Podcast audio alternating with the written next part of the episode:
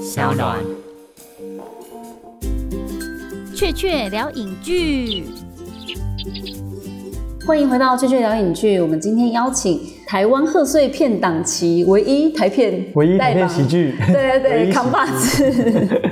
李忠导演来到我们的现场，跟我们聊聊这一部片《喜从天降》的一些创作点滴跟幕后秘辛。喜从导演，你这次拍喜剧不算是第一次，因为青田街以后也有一种类似的概念，，对，一开始它也是定位在黑色喜喜剧上面，对所以其实你也挺喜欢黑色喜剧的。其实还蛮喜欢，因为我最喜欢的是科恩兄弟嘛，对那就是黑色喜剧的大始祖，所以嗯确实是。可是喜剧有时候可以把一些很冒犯的社会批判的转成警示预言那种感觉。其实我觉得黑色喜剧非常考验台湾观众的幽默感诶、嗯，你会有一种冒险泛滥，或者是顶着什么样的风险的心情在拍吗？哎、其实那时候拍的时候，没有特别觉得想要去挑战观众。因为我觉得这个题材应该大家都有感觉吧，因为它对是因在为讲一个房仲嘛，又是房地产，房地产。总之，它其实在，你要想，我们这个片子是两三年前在筹备，哇，好久了，那其实那时候房市刚好是到最顶，我记得那时候印象很深刻，就是其实所有人都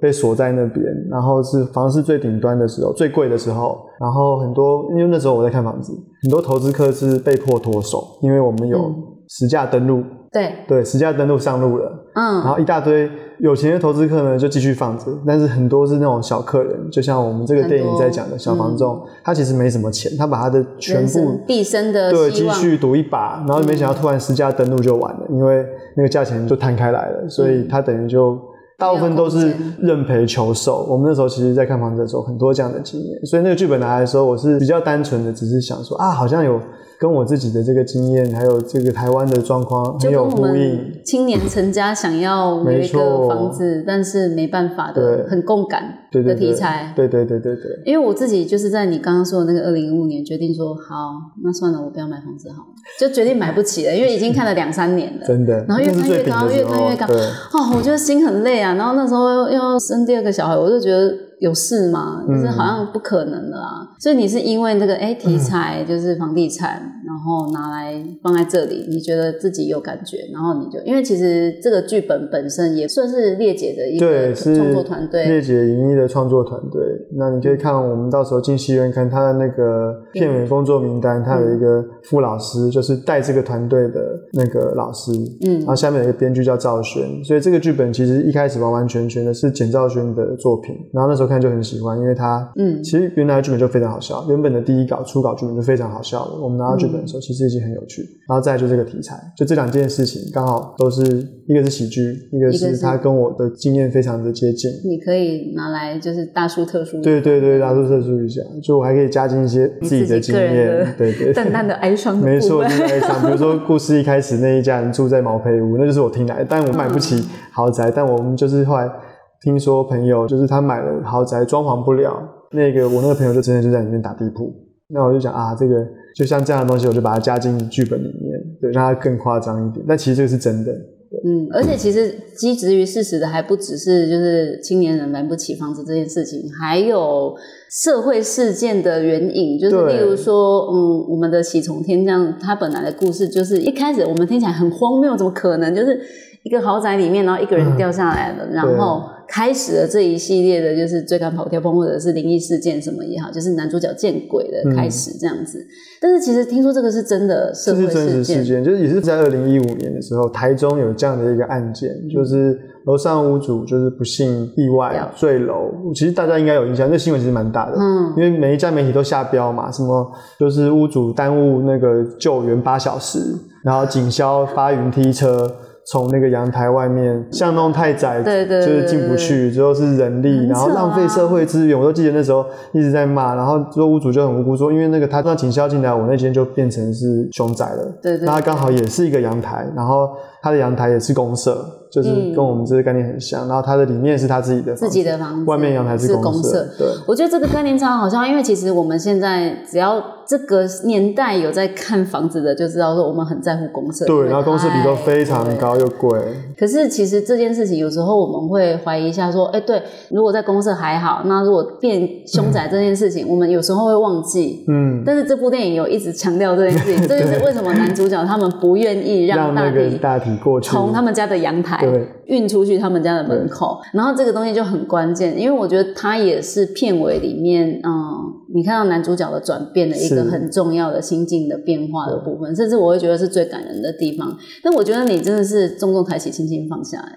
喜剧都是重重抬起，轻轻放下，对，就是它让你觉得哦，好像真的那件事情会死人啊，会、嗯就是你的生命会崩掉啊什么的，嗯然后到最后你就会发现，哎，好像也没关其系。实还 好啦，对，然后而且里面我觉得《喜从天下》我最喜欢的里面有一场，就是我觉得是你原创的吧，《行李箱的飙车戏》。 是应该说拿到剧本的时候就觉得说，好，我们要让喜剧更好笑，所以要夸张一点，因为是贺岁片，所以我们让它上天 下地，所以你们可以去戏院看，它上天下地，它真的上天又下地。对，我觉得那个真的对我来说是一个很新颖的观影经验，至少我的感觉是。但你们小时候都没有想要坐在行李箱上面赛车吗？当然有，对我啊，们所有小每朋个友都有梦想小嘛，孩，对都有啊把，小孩子丢在上面，但是问题是 都拿大来人。当做是那个哎娃娃车嘿。 对，但出是去问题玩的是时候大叔会 吗？你就是我们小孩子很容易上啊、o k 啊，我们在行李推他推的很开心啊，我们自己上又是一回事。我觉得那个东没西错那个速度感跟他的那个比例会差很多啊，但是那个就是一种童趣，但是你真的有对把那应该很难拍，而且其应该实有非保常险拍吧非？常难拍。那至于怎么拍呢？ 我们就要进戏院去，因为它其实是有技术，有一个技术的操作存在。我下次要放一个影片，是我我们那时候在拍片的时候，我昨天拿到，是我副导给我的，就是我们在测试现场现场真的我测试自己上去滑，你哦，对，然后因为我要先测试一遍，看这个是不是真的很可怕，安真的全真的很可怕。但其实看起来很慢，我们视觉上看觉得不快，可是坐在上面真的很可怕。因为行李箱它是没有方向的，它不能控制，对所以它会它会下来的时候它会转，你的对轮子取决于好不好，很重对，然后然后那要。个其实那个时候是车道，所以车道它都有那个斜坡斜那坡个还有斜度防超还有可那怕个的那个那叫什么防刹，就是刹车那个磕痕， 对对所以你就会抠抠抠，然后就会是转那，那个算是面包啦。嗯是面面包邦吗哦，那个 bumper 对对对，然后还有一个很可怕，其实我记得我的儿子刚开始就是在学走路，他很喜欢推行李箱，但是因为行李箱跟他一样高，所以他推推就直接就是人拿着行李箱就跌下去了， 没就有哦因为行李箱很高啊。啊，然后你推着它的时候，其实行李箱的那个重心，它是很容易应它该容易会并倒掐对的，对对对对所以那对嗯个对对大人来说压力特大，很大。啊那时候其实演员都很害怕，但我们就有做特殊处理啊。因为那个动作戏真的是，我觉得你其实当初拍《青田街》也请了，我知道好像韩国的武行有对来，对，武术指导，有比《青田街》更难吗？它其速实度感什么的。对他其实因为没有打啦，但就是也是安全的部分，其实还蛮辛苦的，因为其实那个牵涉到特效去执行，特效去拍的，所以那个啊特效他们对其对实很有趣。比如说我们骑上去之后，你没有看到是我们用钢丝在外面控制拉它拉它这的样子方拉它向，的不只是钢丝，因为钢丝拉其实有越拉到后面越快。我们之前试过钢哦丝，结果会甩出去，因为钢丝反而会加速，因为你在跟它旋转人的时候会产生离心力，对所以人会被从上面摔就下是来。行李怎么样想，我都是觉得它会是斜的，它不会会斜的，是所以我们还要再做辅助轮，就像脚踏车那种辅脚踏助车轮。。 就我儿子现在在 做，所以其实那个行李箱看起来是这样，其实它做了很多加装，就是那要藏起来还是后置修？后置要把它修掉。哦对，这其样比实那较可个幕后我们本来想说要放的画面，真是很有趣，你就会看到小绿人在后面在撸那个 车子，就是一堆小绿人。然后后来拍完之后，那些辛苦的就是我们的武术指导，一台行李箱大概都要三个人控制方向，一个拉，一个推，一个在旁边控制侧边的歪斜，因为它还需要做一些动态。对，那然就后这跟些人全部都要消掉。就跟吊威亚一样麻烦，有点对，然后还有一个人是啊，远方有一个是拉歪啊，确定航道不会在中间的时候偏掉，哦所以它其实是有几道手续让它可以顺着那个路线滑下来，那演员还在上面做戏，其实很啰嗦。真的，因为其实这部片后来我其实就是一年多前有看过一次，是，然后后来我在看的时候，我还是最 enjoy 这一段。 但后来我发现，就是第一次看的时候，我就哇哦 surprise，然后很 enjoy。然后第二次我觉得，嗯，好像有点短， 就觉得看不过 瘾，就有点是短就是确实寸土寸金，有就点是真的每每一秒都是用钱烧出来，用大家的心血对，烧想出来。拍更久，但是其实我们光是那场戏已经拍了快四天还五天了，对，它是一就种那一分钟就就快要快要四五天来拍的。嗯很压轴哦，就是大家看到最后会觉得嗨起来的部分。其实《青田就我们就可以看到导演你在讨论灵异的这一块，嗯其实不是走挺恐怖的路线，是，而且呃比较荒诞写实的那种喜剧感。其实泰国鬼片也有类似这种讲鬼故事，但是后来嗯观众会笑到废的那种电影，像前一阵子大家很红的《七力人妻》，嗯，那这种把喜剧跟鬼片放在一起的电影，其实你是不是有一些口袋名单可以推荐给观众？就是哎、诶你有印象中什么很好玩的？其实我自己，因为其实泰国那个西人秀看过嘛，嗯然后还有反而是之前《惊声尖笑》很有名啊惊因为声它尖有叫系列它不但是有喜剧，它还有 spoofing，就去翻玩特别《惊声尖叫》那对个系很列。坏它的第一集啊，我觉得后面二三次其实还 好，第一集是最有趣的，很坏嗯，而且很闹。然后反而是最近有一个应该不算喜剧片，可是我觉得它其实恐怖恐怖又加有一点点讽刺，是那个就是两个人，我们我们 us- us us，嗯其实我对我来说 us 是一个 Jordan Peele 黑色喜剧，它其实有一点荒谬，就是突然发现自己是另外有一个啊对对对对人，然后那个人呢，其实那一些恐怖的分身的操作其实有一点荒谬，我看的时候觉得觉得有点好笑，嗯但我觉得他导演非常刻意的，如果你看过他之前《逃出绝命镇对》，他他这是个有点幽默的导对，演，他是喜剧导演，他是喜剧导演，对喜剧演员，对我来说，us 其实是一个黑色喜剧，傻小，你看，可是很恐怖，对不对？真的很恐怖对，那就是最高端的，其实，但你笑不出来，可是你其实觉得很荒谬。他因为他在讲一个东西是，就是那个美国连接的东西，嗯他讲的是美国的历史整个社会整个现社象会历现史，象历然史后，还有甚至还有一点讽刺到美墨边界的对那美种墨边界的东西。西。那你觉得就是喜剧鬼片的类型，这样的电影拍起来最大的困难度在哪里？因为你要你到底在某一个环节，你是要决定让人家觉得怕，让人家笑，还是要让人家觉得哎、有所醒思，你自己的取决或者是怎么样？但其实因为这一部片不算是鬼片，对因为我们的比较还是喜剧，我们鬼其实不太吓人，就像廖俊，你比较像是开心鬼啊对，，他是开心鬼，所以嗯像我们在拍的时候，那边我就不特别要处理成惊喜，我就不嗯想要吓观众，就是那拍法是不一样的。如果真的要吓观众，廖俊出现的方式完全不就同。会对对对对你应该先铺成看不见的状态，就是阴森感阴森感，然后哦看不见的状态多一点，那我很快就让它出现了。对你你，而且是不是有修啊？你后来改版了，我觉得诶有加特效，应该是特效，嗯就是特效部分其实那时候我们讨论过说。要贝贝要不要出现？因为其实原本那边设计是我们在看，觉得好像不出现也没关系哦。他第一次因为看不见廖贝贝嘛，所以哦你可以先吓他一下，就是椅子是空的，有东西过来，那就是变恐怖片了。对对对后来我们觉得好像这样有点太吓人，我其实不希望，因为我希望讲的是这两个人的比较相见的情感荒连接谬，对，因为鬼也不觉得自己是鬼，鬼刚死对对觉得很新鲜，对对说对哎啊我死了，我怎么不知道我死了？你是对是是谁死啊？哈，嗯这种东就西是到底是你还是我对在啊，阳是是间、是你是死是你才是鬼对，嘛，因为我就是这碰不种到东你西，嘛，对所对以到底对，我会怀疑一下你哦，对就是那种虚实的自我怀疑感。对那种，那这样一考虑之后，那我们就觉得要把特效做上去，让它出现。最可怕都是看不到啦，其实所有鬼片都是最可怕的看不到。。哎、诶其实都有带着神鬼的视角在是哎，做人间百态、欸真。的，对你自己有意识到这件事情吗？就是你为什么会偶尔就我会被你问了之后才发现 发现这件事对情吧， 对我自就是己没有觉得，我觉得你都我很怕鬼。对啊？那可是你都我很胆会用小诶欸用很飘的视角对在看现实的世界。我自己的反省是这样，因为我小时候呢，我的启蒙是我奶奶，从小我奶奶就讲鬼故事给我听，不是鬼故事， 她其实讲的是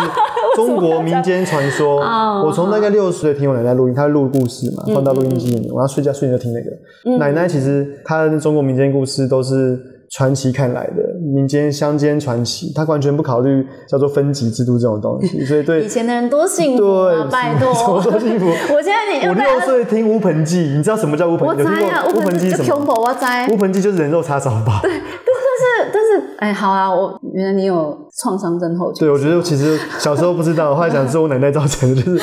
我从小听这个，然后听到我记得我在国中的时候开始听那个司马爷爷讲鬼，还有午夜奇恐怖谈，了每天晚上十点钟午夜奇谈。超恐怖的，然后我想说，为什么小时候听这种广播啊？等一下，你为什么又爱听又对啊你可然后以选择然后的、啊。我现在长大，我很怕看鬼片，我从来不敢去戏院看鬼片。嗯我还想说，我是不是从小受到创伤？但那个东西就是灵异这件事情，就很根深蒂固的在我脑海里面，从来没有看过鬼片，然后很怕看鬼片。可是听了很多这种鬼故事，所以我总觉得鬼对我来说就很像那些民间故事，因为在民间故事里面，鬼通常都有一些寓意啦。哦，对，例如说鬼他都有寓们意有冤情啊、冤情或者是哦人生余韵未了啊，对或者是他其实是好的鬼，是好什的么都鬼，很有对，象征某一种符号。嗯那、我觉得这个东西可能非常深的就在我的潜意识里面，所以确实在哦每个作品里面，我都会有一种超然的角度，通常就是鬼对我来说，它有点象征我的存在，就是很超然的去看整件事情的。观众来说就是上帝视角。有点像上帝视角哦或者是这样灵魂尤其是视角像董仔的啊偷窥人的就特别的明显嘛。哦，不过创作完全没感觉，我说自己写完之后被别人说，哎、这个是鬼有关，我说董仔人没有，他是否？哦，可是是看不见的东西啊。哦，对哦，他是佛神啊，是神那那佛，就是对神对，的也视角算是啊。对。然后所以你自己拍的时候没有意识到，其实没有意啊识到，因为我那个看到你问我，还想那个超说酷董仔的人哪有啊？我想，哎、哪有，哎真的竟然有没有。因为这一部像《喜从天降》，我可以说这是简兆轩编剧他写的，确实是文本上面就有这个是设他定。的我就说这不是我写的啊，就是他写，一开始就有这个鬼的设定。如果是许愿墙拍，可能就你知道就不会是这 样。对，就是你的灵魂的视角都是带有自嘲，甚至是喜对感我比较自嘲一的。点，荒谬一点的。那其实我们刚刚讲到这三部片，我们还是要跟大家解释一下《你的懂仔的人》VR 电影，它是一部 VR 的短片。然后它的故事其实讲的很简单，就是有一个佛像被偷了，然后被偷的时候，那个视角就是我们观众的视角，就是那个神像的视角。观众就是佛啦，就是对一个对对佛对，嗯所以你会用佛像的视角去看，就是人间百态，不论是偷你的人，还是买卖你的人，商业人的嘴脸，还是那个艺术鉴赏品的人的嗯嘴脸，就很好玩。然后你在看跟被看之间，你也会有一个颠覆性的，所以就很有趣。你还会会被戳鼻孔。 对对对，然后会被摸一 下，就是被吃豆腐啊，可嗯以有写什么东西，就很好玩。那你自己身为导演，你怎么看现在的制片策略跟辅导金政策啊？我觉得这片自制就是好处，就是像你刚刚讲，它降低了承家担的破人对亡的风险，因为 创作是这样，如果你比如说导演自己出钱好了，嗯那会有一个问题就是他的身份就开始很模糊，因为他在创作上他就有限制，因为他知道那每一毛钱都从我自己口袋出来，那我是不是就不敢？比如 量说力而为啊对，比如说不我敢自我我要那个拍这个赛车好了，行李箱赛车，我知道我这个多拍一天，我就烧了对我又烧了一百万嗯、一百五十万，于是这个导演就开始，那不然我拍三天好了，他的身份突然有点混淆，他反而不能他应该是导演，但是他可能在想制片的事。对他想制片的事情，他就不能放手，所以要有一个制片去控制这个东西，让导演可以放手。然后当然这东西就会产生冲突，但冲突就是可以交换，比如说。他就是导演知道这一块，如果最重要先不管钱，他要做到极致，那制片就会说好，那你这边要做到极致，那你其他地方请牺其他嗯牲的要牺牲。那这个东西就是我们来帮你协调，那导演就要做出决定，就是那我牺牲这个来换这个。那如果你导演自己出钱，有两种可能，一种是就是无限上纲，因为反正自己出钱，我就拼命拍到什么都要。对对对对对对，那另外一种可能就是他就变成制品，他什么都不要了，都不要对，那这其实两种结果都不太好，所以真的所以我们拍片的方式越来越趋向民主，其实大家都能够参与，尤其是创意上可以参与。嗯就是我也会很希望我们的合作伙伴，像跟烈姐这样长期合作关系，就是因为他其实你也知道，他意见很多啊，他也不是只有管对，对他对不是省油的灯啊。对对对，就是对创作他也会有他的想法。那我对觉得这个东西是必要磨合跟激荡中，它产生不同的东西。因为我们刚刚有稍微提到说，对啊，对啊，如果有制片制，然后又再加上，哎，你有会补拍或重嗯拍的那些东西，我就突然想到，哎，对，《喜从天降》它的结局也有两个版本呢，嗯真就的以后你出片都可以有两个 A B 版，一个叫做拍的好的版，一个叫没拍好的版。哎不一定啊，因为其实我我自己印象很深刻，我觉得我很喜欢青田街的第一个版本诶，今年第一版本它比较模糊，哦就是对比较让模你糊让观众对对对对去对开放式的对去想象。那你有觉得这次改版有比较好看吗？我们这个新的结局，我觉得有呼应啊，嗯因为就是这个结局是我觉得有呼应到那个柯伟伦作为男主角，嗯他在戏外，因为他曾经有跟我说，他也有一台车，然后车上面放了一堆小瓶，也就是像自己一个家的那种感觉。哦，对，然后我就会想到，对，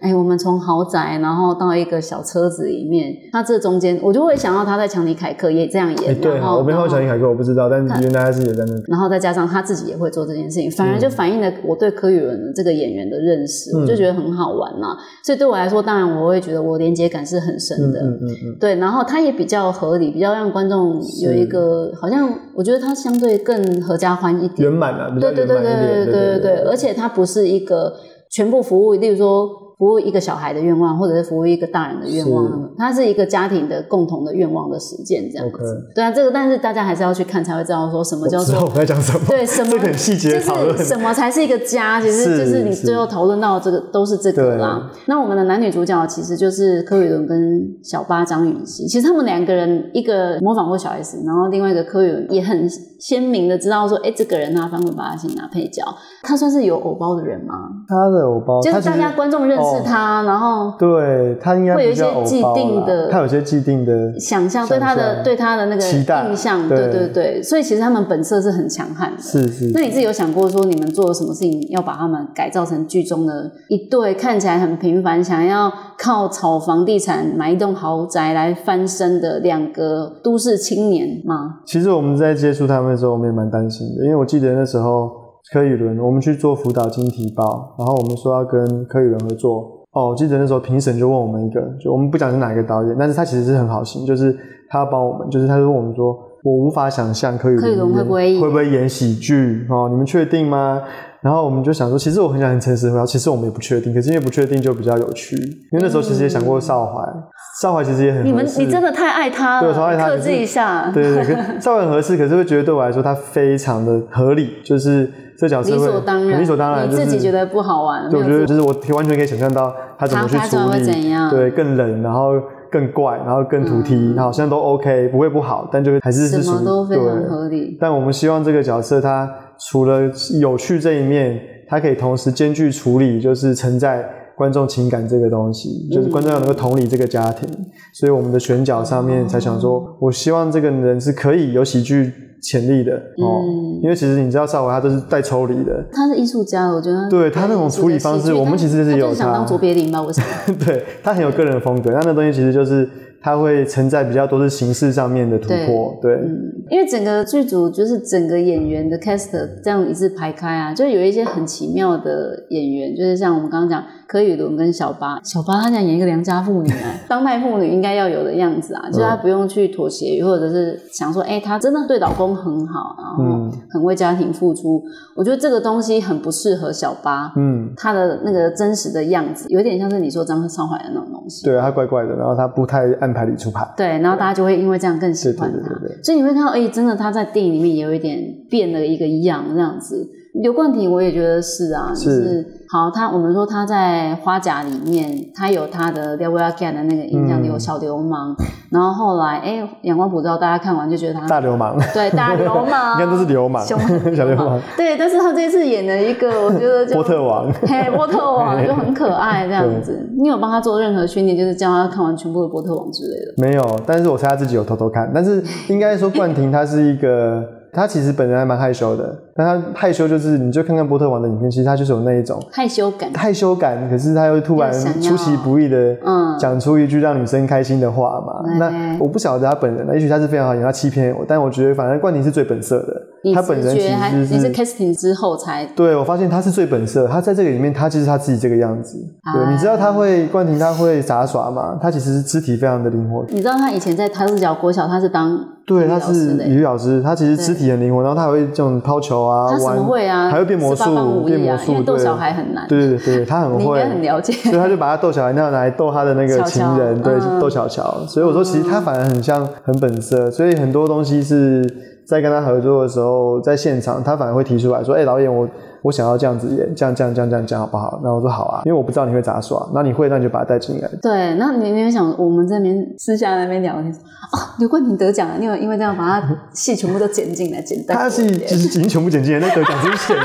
那，因为他的戏真的，他的戏真的大家很喜欢，所以我也自己也很喜欢。但是我们是剪到后来实在太多了，然后有些真的很啰嗦，然后就好像太多了，不要全部都用进来，但是也只拿掉一点点，因为他的戏份本来就比较是一个，他是嗯配角啦配角，资深对，喜他感对自身喜绿感。叶型的人，他等于是再多就会强调 男女主角的戏份，真的他跟巧巧他们俩的戏已经就是太抢眼了，所以我们就有一段，比如说他们在车内，他们不是绑架那个太太，绑架了小八嘛，嗯那段其实前面有一个开头也很好笑，那就是我最可惜放不进去，但那个篇幅真的太长。小八被绑进来之后，他们要打电话给那个，其实他们有先问小八说你老公电话几号，嗯，小八因为被吓到，他想不出来，然后他就丢一句，这是原来剧本上面有写的，就是赵轩的台词就有这段，他说：“哦，现在婚姻都很薄弱，老公老太太连自己老连自己爱人的电话都不知道。”然后这时候呢，这时候刘冠廷当然就不能放弃任何撩妹的机会，他就突然转头，然后零九三二什么六八三七二四。那超突然的，然后那个，然后巧巧也是，啊，那不是我本人的电话吗？好可爱很哦。可爱，我觉得那真的很有趣，就是很他的节奏，就很快，然后很利落，就拍一下，然后所有人还要愣一下，啊，这嗯是他做了什么事对，情？那为什么要被电话？因为他觉得那是真的巧巧的电话吗？那不是啦，当然不是。吓人对，没有，我说在现场的时候他背的是小乔的电话，但我现在刚刚讲的不是，大家不要兴 奋，啊不要去查他，对这不是小乔的电话。然后他就去讲这个，就觉得这很好笑，然后我们一直放进去，一直放不进去，因为那个逻辑是已经对过了，是有有对对对就对，已还有点经拖，抢戏了啦有点拖，对，而且前面他很绑架，下面就要赶快去做事情，不应该在这边待太久。对嗯，就这种取舍啊，一定每个导演都会遇到。那你觉得你自己跟别的导演不同的导戏方式，会比较偏向什么吗？例如说自由派啊，或者是讲个故事给人家不听啊。知道，我觉得我导戏没有什么方 法，才会一直在那边重拍啊！你看到没？没准备好才会一直重拍。 啊，我可是的方法。就是你不会拍几版，可是有一个地方我觉得你一定拍了好几版，要不然就是事后补拍，就是选举的贴纸。哦，你看，那我觉得选举贴纸，我们两年前拍，怎么知道大家是几号？那个其实是他家有两个小孩，一号是老大，二号是老二，他们在分家产，所以一号贴一边，二号贴一边。可是我真的看上去，这样放眼望去会有一个，而且因为我而们且看到你选举了很你很你还放蓝色的二号哎、哦，对啊，可是那那时是候真蓝的色二号蓝色二号，对啊，一个是绿色一号，一个是蓝色二号，对不对？哦是两个颜色嘛。？但是绿色很少，很少真对的不对放眼望去就是都是蓝二一号片蓝蓝的，我就吓一跳，我想说你怎么这是特效吗？还是我就是 我就错愕，我就想半天，是你不是全部是因为选举离我们近了？哦对 对所以我们各自我们这自个行解读。因为它是它是一个背景，就是那个故事就是讲说廖军他的家里面呐、有很多的东西，然后嗯就贴了很多东西，然后那个贴纸二号蓝色二号，我就觉得哦好刺目哦，就是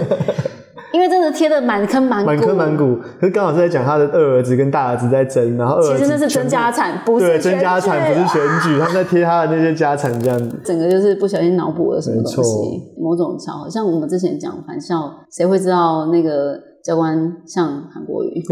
真的真就的真的常人家很就过有人瘾这样想啊。对嗯那你一路从青年界、董仔的人到喜从天这样，其实你觉得这些演员啊，其实台湾还是也不乏好演对员。哦我们其实不乏好演员，对，那嗯、呃怎么样决定选角跟产生共识？他们有一些优点或特色是怎么样去做决定？其实应该是说，比如说我们看一个演员好了，我们通常都会就是看他的可能性，而不是看他像不像那个角色。对我来讲，是他嗯嗯嗯有没有可能成为我没有想到的那个角色，而不是看他好好来试镜的时候像不像这个角色，越像的越不好。我觉得反而是你看他的时候，你会对，嗯就是比如说你试镜或是聊天的时候，他带给你对这个角色完全不同的想象。哦，原来我没有想过他可以变成这个样子，然后这样子我才会进一步考虑合作的可能。如果他来就很像这个角色，尤其是很多很认真，以为他准备好了，对对，他会希望你对看，就他是像惠英红，他不是说他让杨雅哲一看到他是就像是就是那个唐夫对人，但是就算是这样，他其实应该有加入他自己的诠释。我相信，我相信每个导演都是在看这个东西，就是我们希望能够在你的身上看到可能性，而不是当下的可行性，应对该是对这样对去分辨。所以其实只有像我在拍广告的时候，确实因为对客户来讲，他们必须要迅速可以理解广告这么短，就就就需那我们要可能就不用考虑那么多，我们会考虑就最最现适合的现实的可行性最适合的，最不用多画。一看这个样子就是对的角色的，那才是广告，就是比较短的东西可以这样做。短片我就觉得其实也是这样，但像这种长的电影，因为它有很长的时间要去经营，所以如果你的角色太像或是太理所当然的时候，它会撑不了这么长的时间。角色就是要一层一层的让观就众让慢观众慢挖的发掘现，啦对，哦那这样在这个是演员他最大的价值存在，他带给对观众对于角色不同的想象。可是很多，其实你这样讲，其实它也是一种选角的风险。但是另外一方面来说，我突然发现你这样点醒我，就是我们常常有些演员会，就是我们访谈的时候会跟我抱怨说，总是会同一种类型的戏，一直找他不断的在找他们，对因为他们只看过他演这种。对，但是每个演员想的其实都跟你一样的，他们希望可以突破，然后是啊演不一样的东西。那东西就必须是导演要看得到，因为我们不看到这个东西，他们比较被动，你他要么们也就自己没写剧更没本，的选择对，，他是被人家选择的。我觉得这是比较对了。那我觉得挑战一定都会有，但拍片的挑战那么多，也不差这一项。我们还要克服场景，然后没有地方可以拍到自己搭景，所以预算演员如果不合适，当然这是也是非常麻烦的东西，但那就是风险了。但我觉得都没有不是不能克服的，对啊。或者是我们一起努力到某一个我们不曾到达过的境界，那个成就感更爽。对啊，那个会会更大。好，那导演你自己觉得完全自己写的剧本跟像这一次啊、呃共同编剧，他们各自有的好处在哪里？因为我们知道好莱坞嗯跟韩国电影有时候都是这样啊，就对是啊一个编剧团队，嗯，对，但是自己创作剧本又有自己创作剧本的魅力跟嗯好处。对你刚刚讲的不受干扰，应该也是其中一个环节。是。那他们各自的好处在哪里？然后你现在会 prefer 或者是觉得说怎么样的环境适合怎么样的编剧方式？我觉得这个要分两部分，我们先假设说所有的编剧都很专业，嗯好、然后这样来讨论。就是我觉得是专业编剧，其实有编剧合作的话，那样的东西通常是我们去诠释编剧的作品，但会比较有趣，因为肯定不会是一样的嘛。像二创一样。对，像二创，就是我们拿到剧本之后，编剧他一定有他自己的意志在里面。他写的时候，这是一个完整的作品，他有他想要讲的东西。但通常导演看到之后，全是你。对，然后变成是导演来诠释一次，那完全不同。对其实导演就可以完全的尽情的在你如何诠释这块上面，你可以玩得更夸张。好、嗯那因为你完全不用担心我们先假设这个剧本，就是完全不用担心剧本的部分，因为它故事上本身是非常完整的。嗯那像这次我们这次的合作就是比较类似是这样，就是赵轩的剧本其实蛮完整的哦。然后最好笑是像那个杀手，其实我们简单的讲好，你看杀手在这样的故事来说，如果我们用黑色情绪讲，其实杀手小陈跟那个田姐是不需要的，他完全是一个完全没有，可以，他可以完全从头到尾不出现，对都可能不会影响主线。对对对对，他完他完全不用他们有点可以像出现影子杀手就好。对对对，是完全就是电话上出现就好。然后我们故事可以更集中在这个大楼里面。嗯但我没有说这样是比较不好，或是比较好，因为这确实是一开始我们在编剧会议的时候，我第一次看哦完剧本的时候，我就只有跟赵轩讲说，哎、我觉得杀手药店没有必要，你要不要拿掉？我们就 focus 在这个大楼住户，或是其中一个住户是杀手，或是怎么样，就是他在住户里面。然后后来他就很，因为他也是很年轻的编剧，他就人很好嘛，大家都编剧都这样子，编剧很可怜，都是就是好，你们导演的意见最多，好好好回去改， 回去改改改改改苦。巴巴，对，然后就苦巴巴赶回来之后看完，诶，杀手还在。那上次开会不是说杀手不要 嘛？然后他就说，可是这样这样，这样可是那样那样。我说好、啊好那我们就在那先先留着，我们再谈谈谈。然后我记得，然后第三次、第四次，诶，杀手我觉得还是很怪，没有什么帮助，我们拿掉好不好？然后就回去，杀手还是没有拿掉。 然后我就看赵群，这时候我会意识到一件事情说就是我们在跟编剧沟通，会有碰到几个问题是，有时候剧本也许没有问题，是个人喜好的不同，要搞得清楚。剧本如果有问嗯题，或是逻辑上面有问题，我觉得这是我们给剧本的意见，但对不是给我们个人的喜好去强加注在，因为它有它的逻辑，对编对剧的对，逻就辑只。要逻辑上面是有，嗯对的，但是剧本本身没有问题，是你怎么诠释。然后那时候我就比较退一步回来想说，嗯，我先问赵轩说，你是不是至少对你来说很重要嘛？在这故事里面，他说对，我觉得它象征的怎么样怎么样，就他有他的逻辑在里面。我说其实好像也对，就假如我站在你位置，确实这样讲是没有错啦。嗯我只是用一种很很传统的故事三幕剧逻辑说，这样比较干净，没有他。我这个我是一个很，你看我电影其实很很利落，很干嗯对，净，就希是望可以越懂越越好。越短越好，然后杂的东西不要。然后我就想，那不然这样好，如果你真的觉得杀手很重要，你回去你找到一个就是一个你觉得杀手可以玩的有趣的东西，让它很有趣。嗯，对，因为一开始他杀手就是杀手而已，然后后来就出现了小陈这样的设定，就有点波特王的概念。嗯，而且是一个实习杀手的概念，对对对，然后他讲的其实还是有跟主线有点关系，因为他们两个其实也是，他们两个其实也也想有个就是家，感情关系这两个人其实也想有个家，对，小杀手陈也其想有一实个为什家，么要对杀人呢？就是因为就是买他不起想要 房金盆洗子，手的，他想有个 家嘛，所以要这样我们就连得起来，至少符号上面互相呼应，嗯那这样有呼 OK 应。对，那我觉得这种东西就是激荡出来。如果是我自己写这个剧本，肯定杀手就不见了，啊对不对？对那耶，对，那还好，因为有了赵轩，那所以在事后，现在这样回头，你说当事后诸葛也好，我现在再看，还好，你看有有。有杀手嗯以，结果论来说，嗯以结果来说，这一组是很好的对存在。如果那时候他听了我的意见，很乖，在第二、第三次就啪把它拿掉了，那是不是有就点什么可都没有了嗯就。没有了，就很可惜哦，其实是蛮可惜的。，可能会有其他好玩的东西啦，但是我们就少了。哎，刚好新科金马男配角刘冠廷，哎，这次跟大家贺岁片见面一下哦真的真的 完全不一样就形赚象观的，众赚对到啊！对对，因为我觉得我们知道，其实小野老师常常在过去作品里面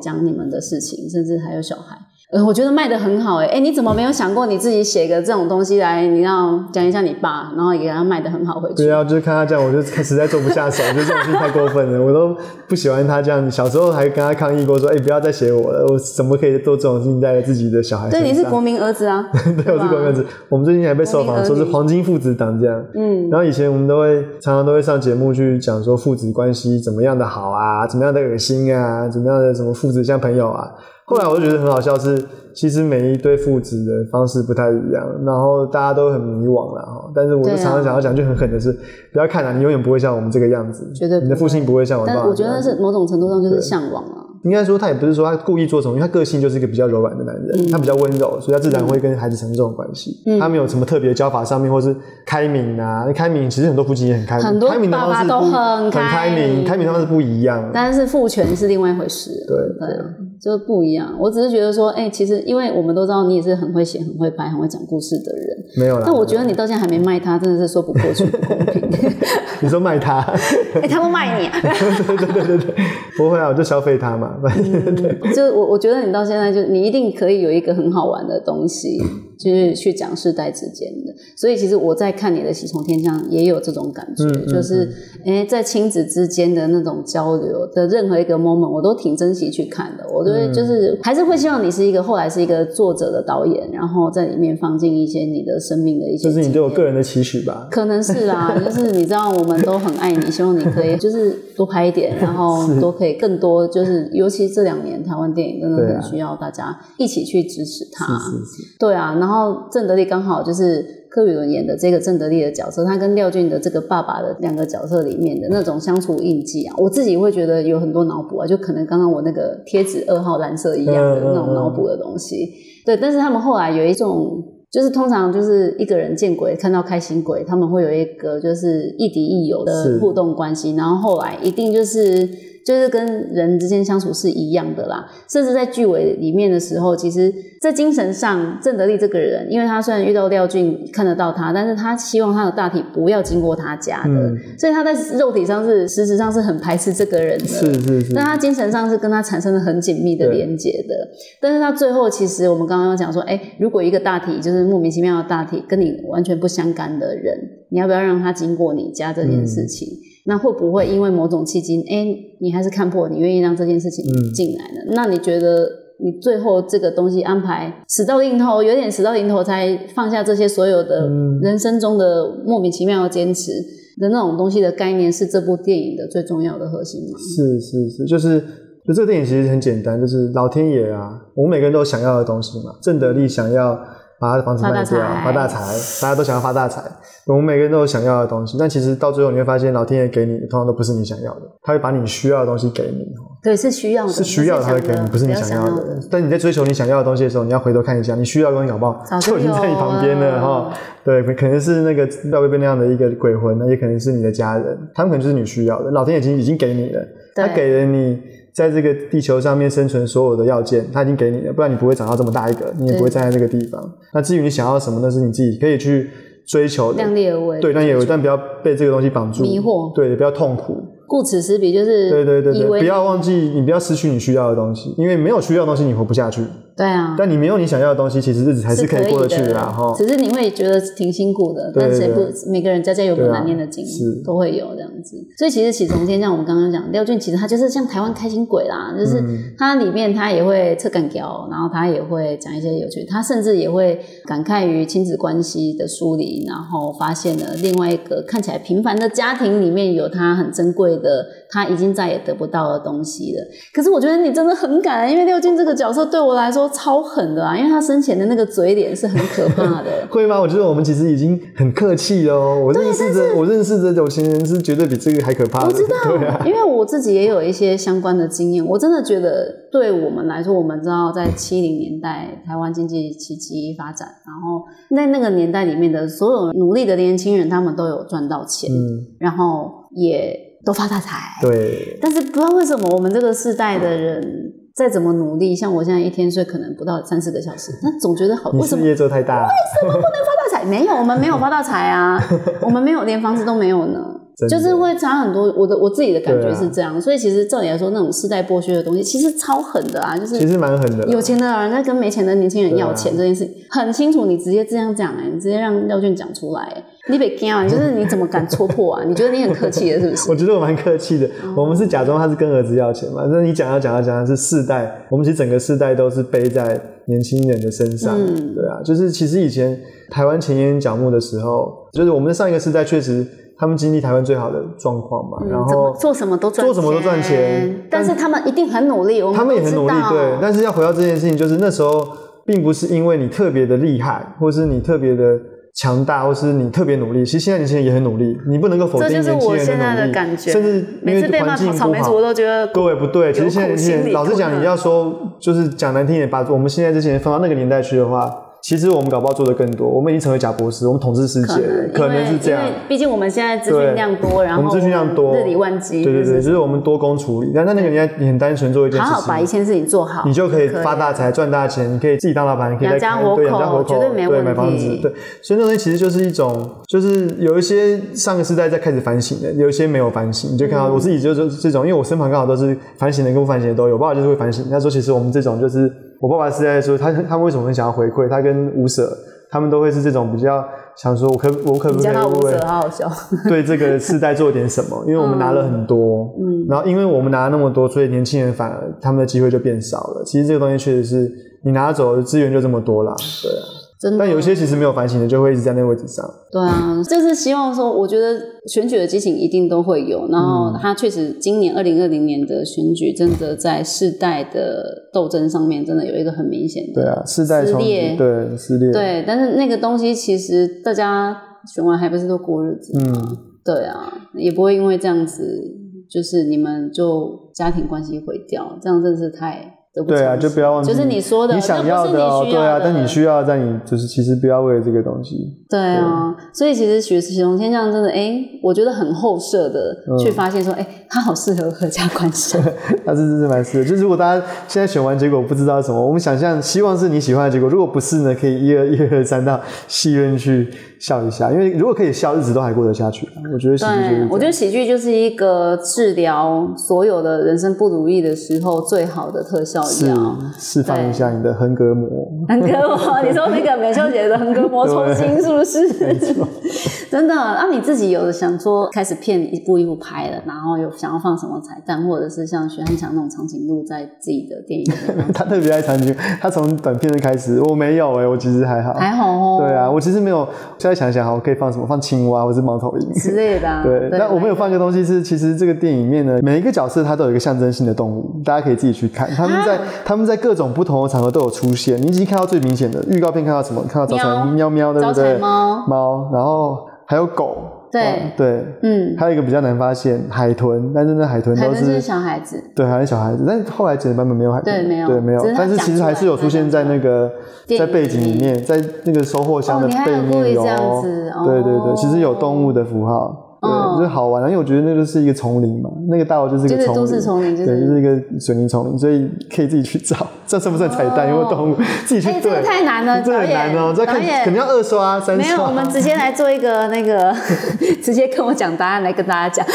比较快。对，就是哈，反正过大过年的嘛，我们当然希望说，嗯，喜从天降，就是对啊很多东西，就是、啊其实我们已经拥有很多，我觉得身为台湾人还是有很基本的幸福跟，是我们有很多东西，我们很富有啦。从我们的方面来看，除了金钱之外，嗯我们对对我们我们比很多地方都富有我。们最富有的东西就是空气跟自由没错，空气跟自由。对啊，所以呢，希望大家在看一月二十三号小年夜嗯啊，呃喜、从天降》上映喽。那全家可以其实一起去看可一以可下，以，这是普及的，全家可以合家观赏。啊对合家观赏挺适合的哦。好，那我们今天谢谢李宗导演来到我们的节目现场，谢谢雀雀，谢谢谢拜拜拜拜。